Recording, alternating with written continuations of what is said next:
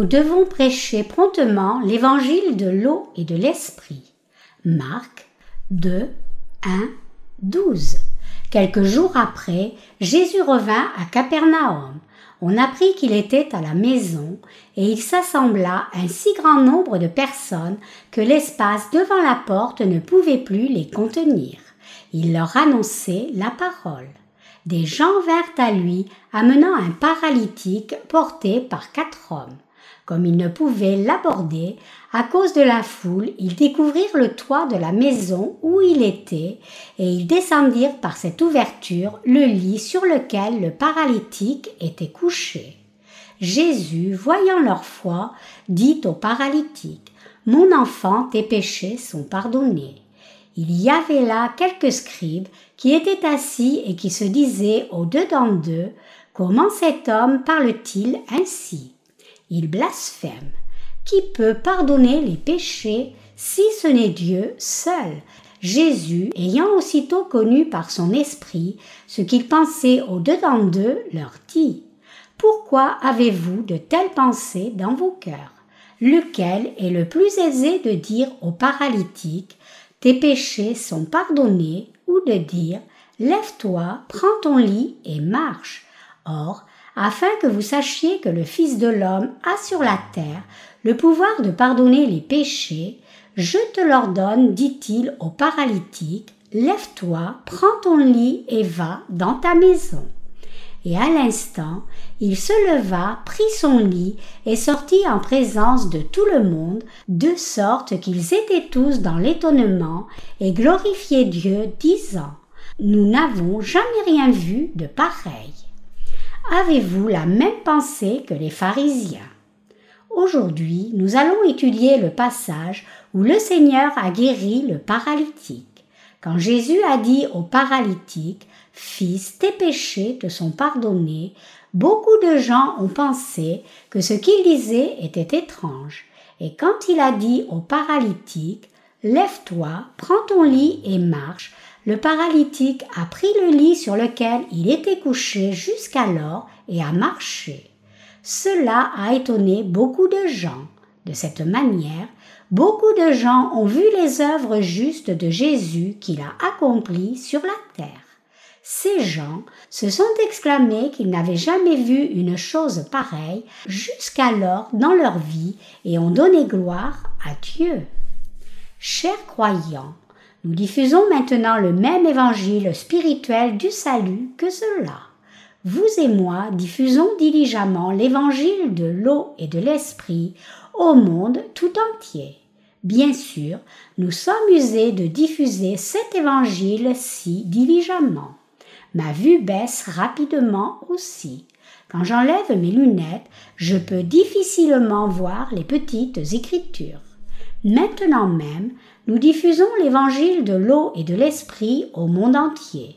Vous et moi partageons cet évangile ensemble et je pense que prêcher l'évangile commence réellement maintenant. L'évangile a été transmis depuis le temps de l'Église primitive, mais je pense que la prédication de l'évangile de l'eau et de l'esprit commence réellement maintenant. La Bible dit souvent que Dieu nous donnera la pluie de la première et de l'arrière-saison. Jacques 5, 7, Jérémie 5, 24, Joël 2, 23, en sa saison pour le fruit précieux. Ainsi, nous pouvons dire que c'est le temps maintenant de la pluie de l'arrière-saison, alors que le réveil du temps de l'Église primitive, inscrit dans le livre des actes, peut être appelé la pluie de la première saison du Saint-Esprit. Pendant le temps de l'Église primitive, les apôtres et les disciples de Jésus-Christ se sont consacrés à la prédication de l'Évangile de l'eau et de l'Esprit. Pourquoi en est-il ainsi? Jésus a enseigné à ses disciples l'évangile de l'eau et de l'esprit et leur a commandé de le prêcher dans le monde entier. Jésus-Christ est le Dieu qui a créé le christianisme. Jésus, le Sauveur, a terminé l'œuvre de notre salut par l'évangile de l'eau et de l'esprit, puis est retourné au ciel, et il a fait que ses disciples prêchent l'évangile de l'eau et de l'esprit au monde entier.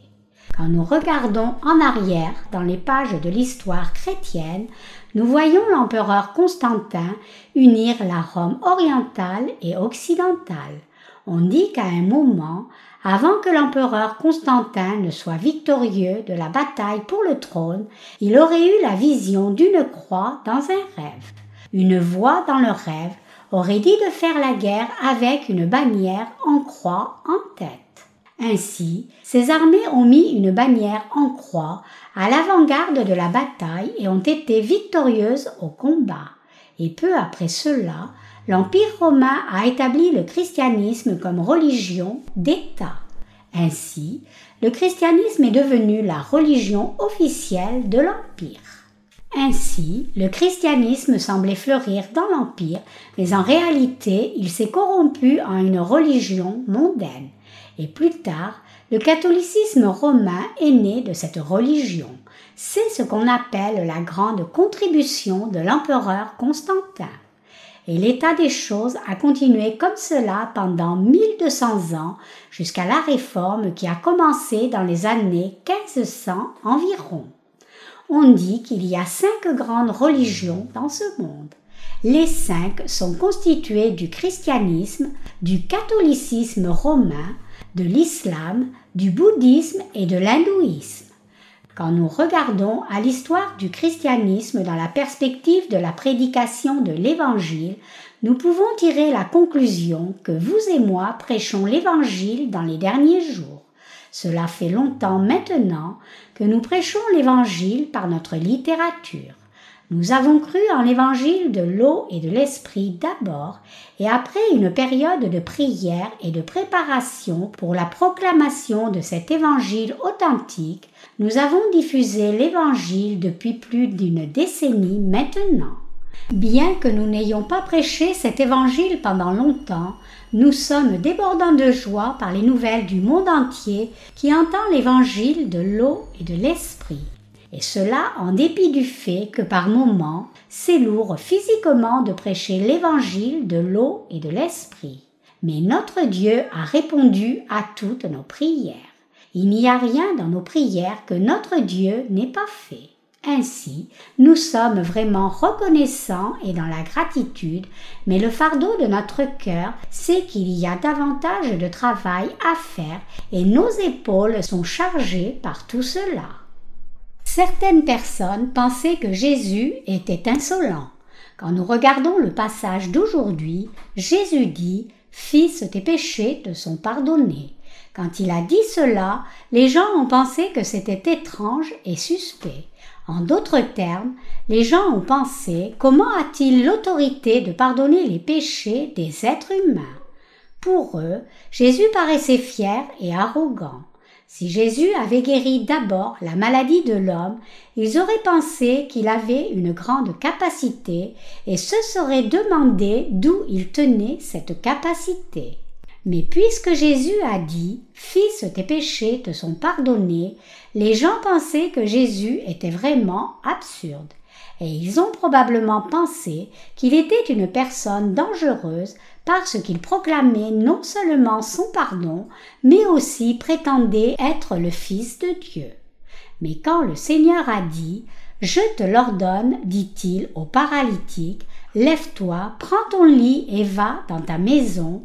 L'homme paralytique s'est levé immédiatement, a pris le lit sur lequel il était couché et a marché. Il y a des chrétiens aujourd'hui qui se soucient des mêmes choses. Beaucoup de chrétiens de nos jours ne savent pas que Jésus a l'autorité de donner la rémission des péchés par l'évangile de l'eau et de l'esprit. Ils pensent que Jésus est juste celui qui peut guérir les maladies des gens comme il l'a fait aux paralytiques. Beaucoup croient en Jésus de cette façon. C'est en dépit du fait que Jésus est proclamé dans ce passage Fils tes péchés te sont pardonnés.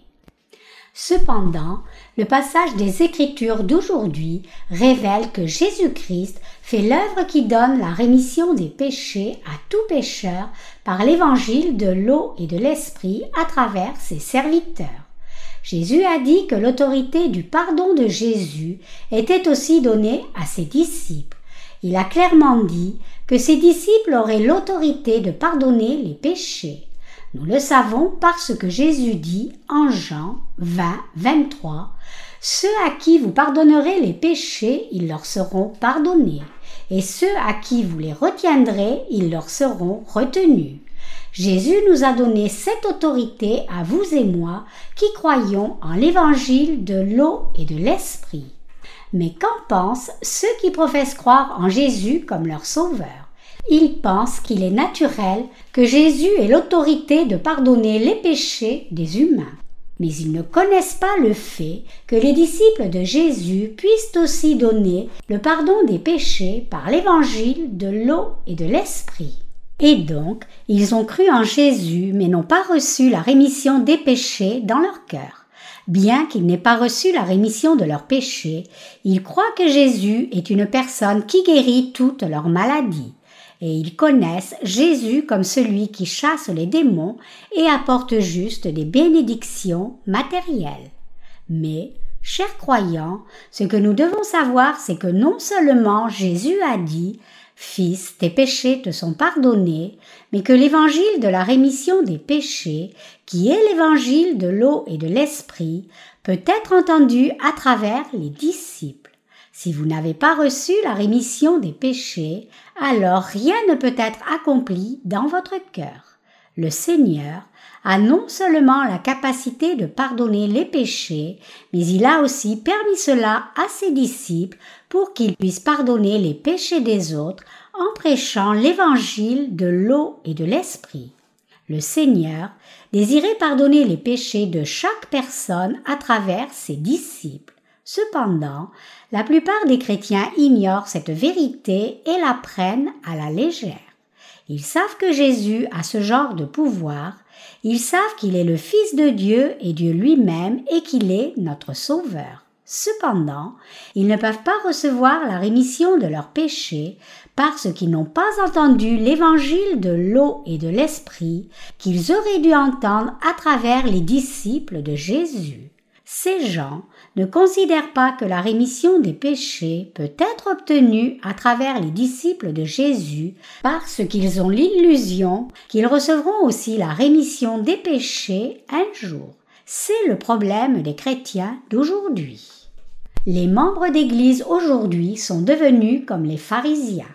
Les chrétiens d'aujourd'hui professent Tu es le Christ, le Fils du Dieu vivant, mais ils n'ont pas reçu la rémission de leurs péchés parce qu'ils n'ont pas encore entendu l'évangile de l'eau et de l'esprit. Et donc, le christianisme d'aujourd'hui s'est dégradé en une des religions mondaines. Comme je l'ai mentionné plus haut, la proclamation de l'évangile de l'eau et de l'esprit a lieu pleinement à partir de maintenant, même s'il y a eu un réveil du vrai évangile au temps de l'Église primitive. Comme le XXIe siècle est arrivé, nous qui croyons en l'évangile de l'eau et de l'esprit prêchons cet évangile. Cette période dans laquelle nous proclamons cet évangile est le temps où l'évangile de l'eau et de l'esprit recommence à être prêché. Le Seigneur a dit à ses serviteurs qu'il donnerait la pluie de la première et de l'arrière-saison en son temps. Pour l'Église primitive, il a donné la pluie du Saint-Esprit de la première saison. À travers les apôtres et les serviteurs de Dieu, il a suscité le réveil de l'Évangile pour répondre à leurs prières. Nous pouvons dire spirituellement que c'est maintenant le temps de la pluie de l'arrière-saison. Les vrais évangélistes proclament la bonne nouvelle du salut dans les derniers jours. Pour la dernière fois, Dieu nous a donné à nous le reste des croyants en l'évangile de l'eau et de l'esprit l'occasion de prêcher cet évangile au monde entier. Le Seigneur nous a donné, à nous qui croyons en l'évangile de l'eau et de l'esprit en ce temps, ces bénédictions-là. comme je l'ai mentionné plus haut, à travers la proclamation de l'Évangile que nous les disciples d'aujourd'hui faisons, le monde entier peut maintenant entendre ce vrai Évangile. L'évangile de l'eau et de l'esprit a été prêché courtement au temps de l'Église primitive, mais à cause de la persécution grave, il était difficile que ce vrai évangile soit prêché ou soit cru. Donc, l'évangile de l'eau et de l'esprit n'a pas été prêché au monde entier à l'époque.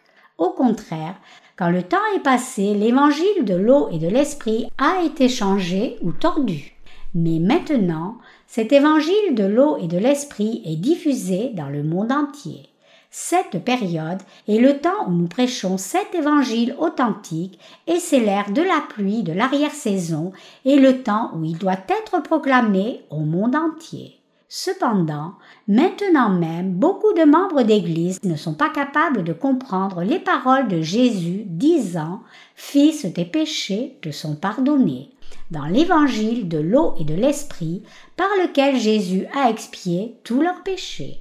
Ils ne peuvent pas croire en ce vrai évangile parce qu'ils ne savent pas que Jésus a expié tous leurs péchés par la vérité de l'évangile de l'eau et de l'esprit. Jésus a remis tous les péchés de ceux qui croient en cet évangile et se confient en la justice de Jésus. Mais la plupart sont encore inconscients de ce fait. Donc, il est possible de dire que le vrai christianisme ne fait que commencer en ce XXIe siècle. Nous proclamons cet évangile de l'eau et de l'esprit. Ne serait-ce pas merveilleux s'il y avait beaucoup plus de croyants authentiques à part nous dans différentes parties du monde? Alors, nous ne nous sentirions pas seuls. Nous serions très heureux s'il y avait des gens qui croyaient en l'évangile de l'eau et de l'esprit et prêchaient cet évangile à part nous.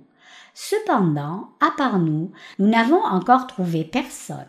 Certaines personnes peuvent prêcher l'évangile de façon similaire, mais ce n'est pas pareil à la fin et leurs dirigeants ne sont autres que ceux qui essaient de construire de grands bâtiments d'église et d'extorquer de l'argent à leur assemblée.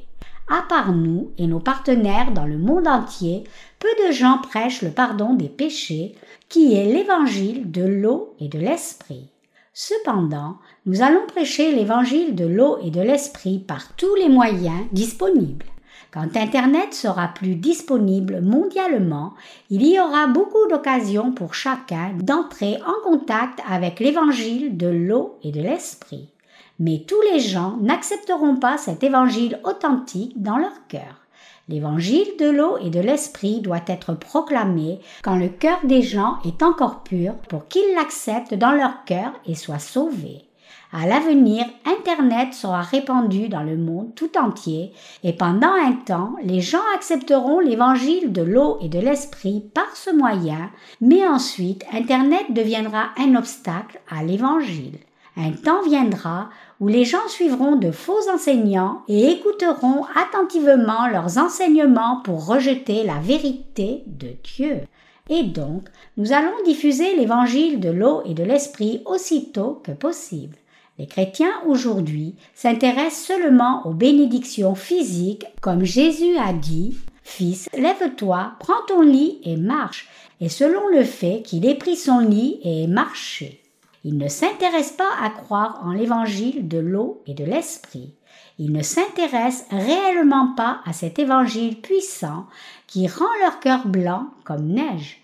Dans des circonstances comme cela, nous prêchons l'évangile de l'eau et de l'esprit aux autres. Néanmoins, la partie où Jésus dit Fils, tes péchés te sont pardonnés contient la bénédiction du salut. Maintenant, le monde entier va commencer à recevoir la pluie de l'arrière-saison et les bénédictions de Dieu seront déversées.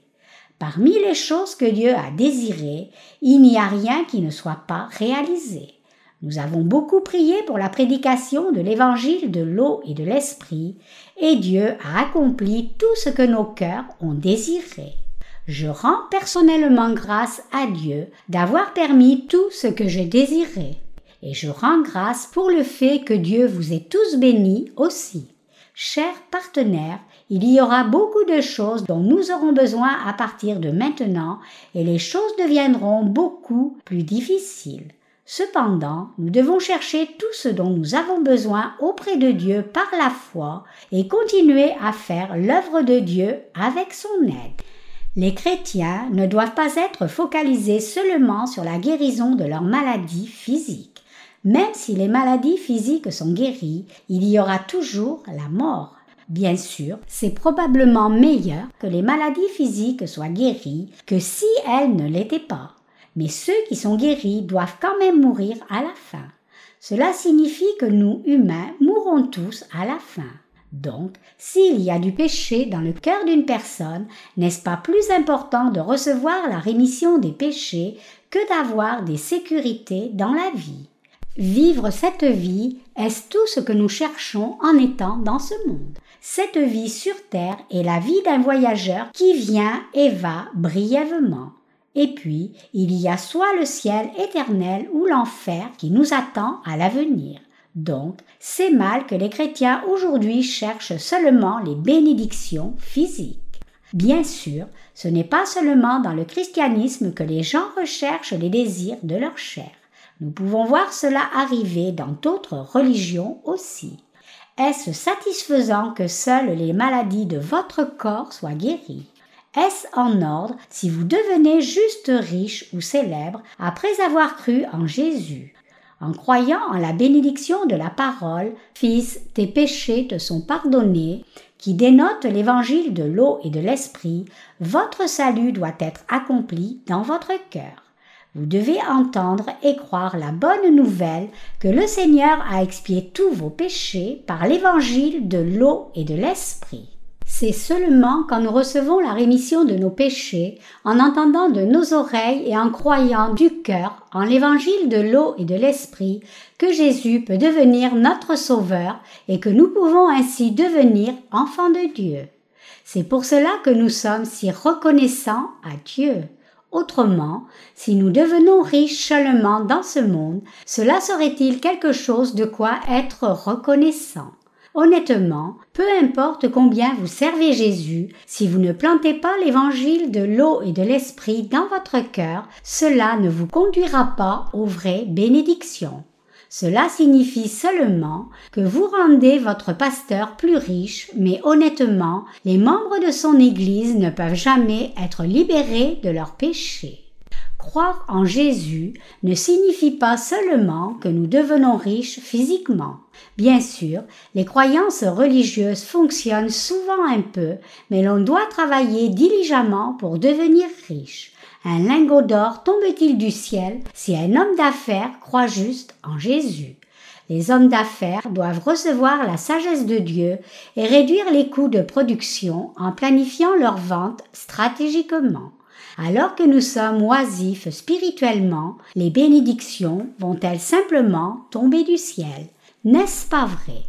Le christianisme n'a rien à voir avec la superstition. Cependant, les chrétiens de nos jours sont superstitieux. Le vrai christianisme consiste en un peuple de croyants qui se confient en la justice de Jésus et la suivent. Qui sont ceux qui croient et suivent la justice de Dieu? Ce sont ceux qui ont reçu la rémission des péchés en croyant que Jésus est le Sauveur et en se confiant en son œuvre dans laquelle il a remis tous nos péchés par l'évangile de l'eau et de l'esprit. Ce sont les gens qui vivent selon la volonté de Dieu. C'est la foi des chrétiens. Dieu a fait de nous qui croyons en l'évangile de l'eau et de l'esprit ses ouvriers. À partir de maintenant, nous allons prêcher l'évangile de l'eau et de l'esprit encore plus. Selon notre perspective, les catastrophes naturelles dévastatrices et l'accomplissement du grand mandat du Seigneur de prêcher vont s'accompagner. Donc, nous devons espérer que la volonté de Dieu soit accomplie rapidement sur la terre. Les gens doivent maintenant croire en l'évangile de l'eau et de l'esprit. Ceux qui ne croient pas sont maudits. Vous aussi devez savoir que l'évangile de l'eau et de l'esprit est votre salut, et si vous ne croyez pas, alors vous serez sûrement condamnés. Mais si vous croyez, vous serez bénis. Nous sommes les représentants du Dieu du ciel. comme le secrétaire général des Nations Unies, Ban Ki-moon, représente les gens du monde entier et travaille pour l'ONU, nous sommes des gens qui représentons la justice de Jésus-Christ et faisons l'œuvre spirituelle dans le monde entier. Donc, faisons que les gens croient en l'évangile de l'eau et de l'esprit que nous prêchons. Si nous travaillons de cette manière, les ouvriers du ministère de notre pays peuvent faire le travail dans le monde tout entier. Et nous pouvons former nos partenaires à l'étranger pour qu'ils puissent proclamer l'évangile de l'eau et de l'esprit à leur peuple. Et à travers eux, la volonté de Dieu peut aussi s'accomplir. Et ils vont aussi rassembler des disciples fidèles. Ainsi, beaucoup plus de travail sera accompli tous ensemble. Chers croyants, si vous avez de bonnes idées pour diffuser l'évangile de l'eau et de l'esprit, veuillez me le faire savoir. Si vous avez de bonnes idées, j'essaierai de les mettre en œuvre. Je demande au Seigneur qu'il soit avec nous et nous bénisse dans toutes les choses que nous planifions de faire.